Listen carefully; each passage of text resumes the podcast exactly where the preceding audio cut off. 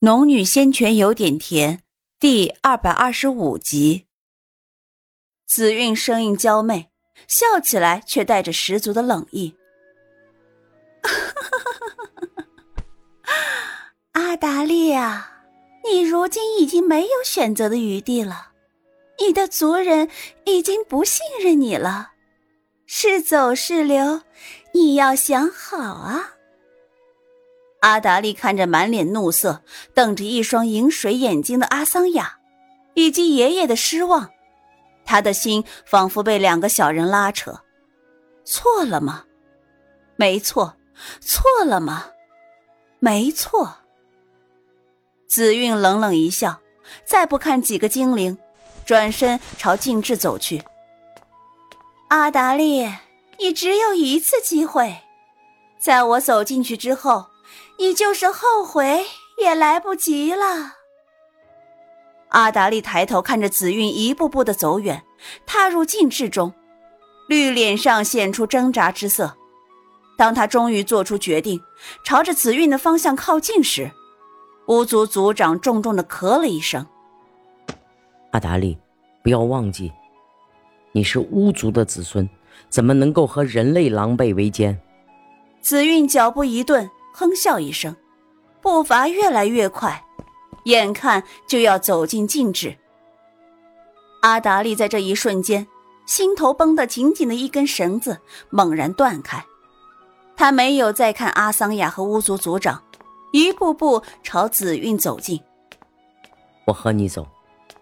紫韵微微一笑，从手掌心露出一个散发着莹润光泽的玉盒，一看就不是凡物。他低头看着阿达利，上来吧，阿达利。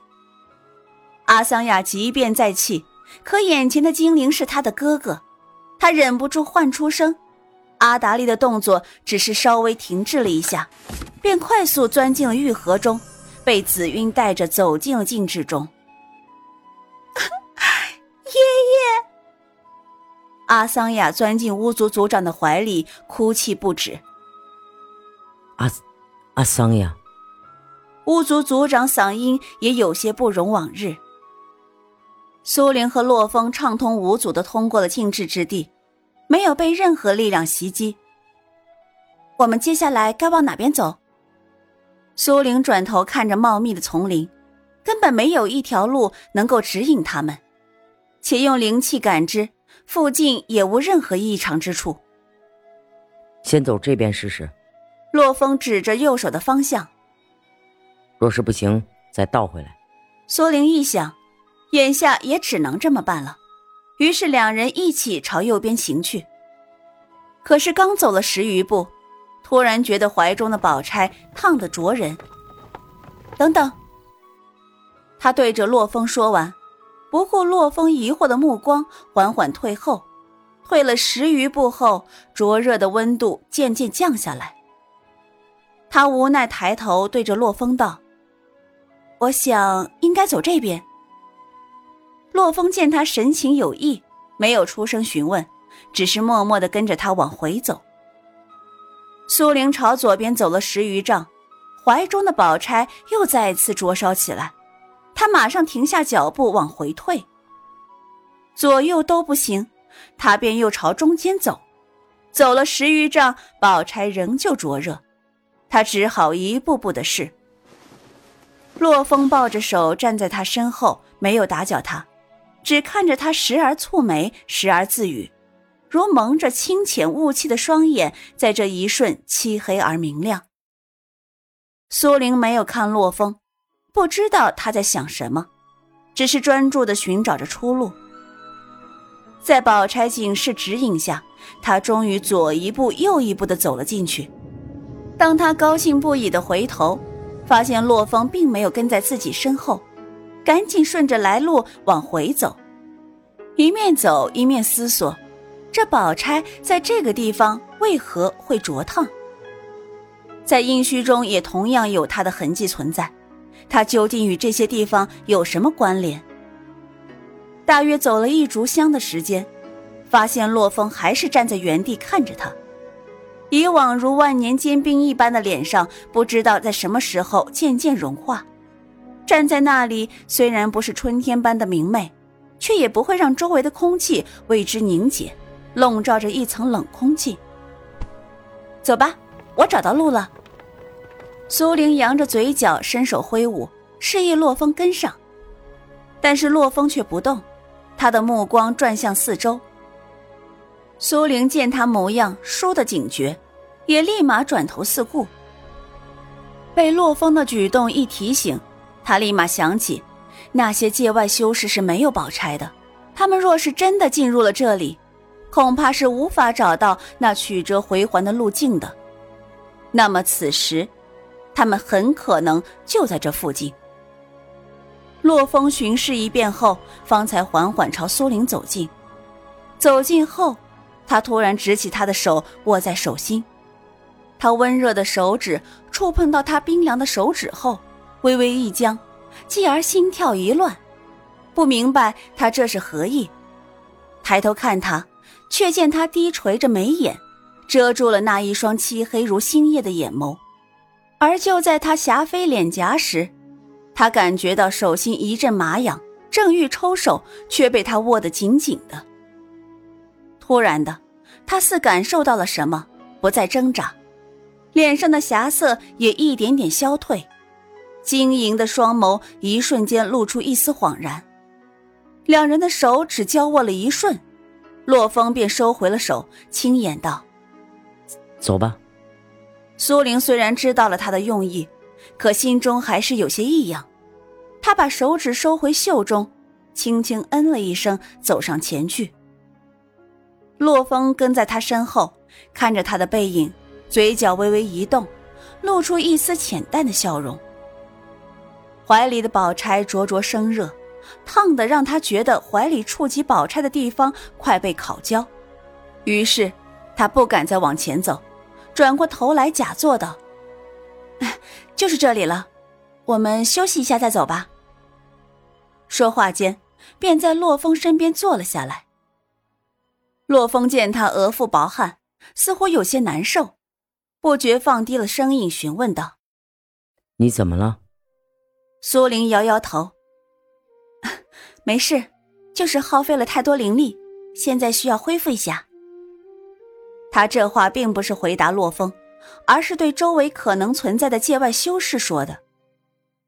洛风知道他能找到路径与灵力无关，如此回答另有深意，于是便不再询问，反在他身边坐下，然后伸出手输送了一些灵气到他体内。灵气入体，苏玲正觉诧异，难道洛风不知道自己在撒谎？可是下一瞬，他才明白洛风此举的用意了。怀中宝钗依旧灼烫，可是当洛风的灵气一入体，便顿觉舒爽，冰凉的灵气顺着周身灵脉窜行，一时间抵消了宝钗带给他的不适感。看来洛风修行的法门也不简单。并不是常见的五行灵气。刚刚他手指冰凉，还以为是体质的原因，没想到他的灵气也是凉的。五行灵气虽然各有属性，但都是温温的，怎么会像他这么冰凉？正被这阵冰凉的灵气包裹，浑身舒爽，却听到一声极不协调的惨叫声。苏玲双眸一睁。与洛风一起朝左前方两丈处看去，一个界外修士以肉眼可见的迅速枯萎，不过一瞬间就变成了一具枯骨。苏玲忍住胃里不停往外涌动的酸水，扭开视线朝虚空中看去，而洛风此时也收了手，空气在这一瞬变得紧张，两人不约而同的站起身来，小心打量着四周。刚刚那人的死亡，足以说明这四周潜伏着界外修士。虽然他们看不到、感觉不到，但一定存在。就在两人背抵背站着的时候，他们面前两丈远的地方终于走出了一人，继而越来越多的界外修士出现。苏玲面色一紧，第一反应就是要拉着洛风跑进正确的道路中去。奈何唯一的出路已经被界外修士无意中堵住，眼下他们已经无退路。当先两人戴着面具，目光直直的落在两人身上，其中一人道：“不想死就带路。”话中带着阴寒，让苏林毫不怀疑，只要自己反抗，他们真的会动手。可是自己带了路，他们就会放过自己和洛风吗？答案一定也是否定的，不会。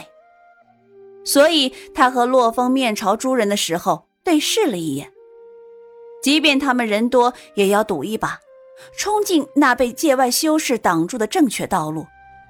只要他们在明，躲起来就比较容易，也不用担心被他们跟上去。他学着洛风的样子，主动伸手握住他冰凉的大手。如同他刚刚在自己手中写下三字带错路一般，在他手中写下冲破的方位。洛风无法点头示意，只轻轻捏了他的手一下，表示自己明白了。他们两人做这个动作的时候，没有看到其中一个戴面具的界外修士眼神闪烁了一下。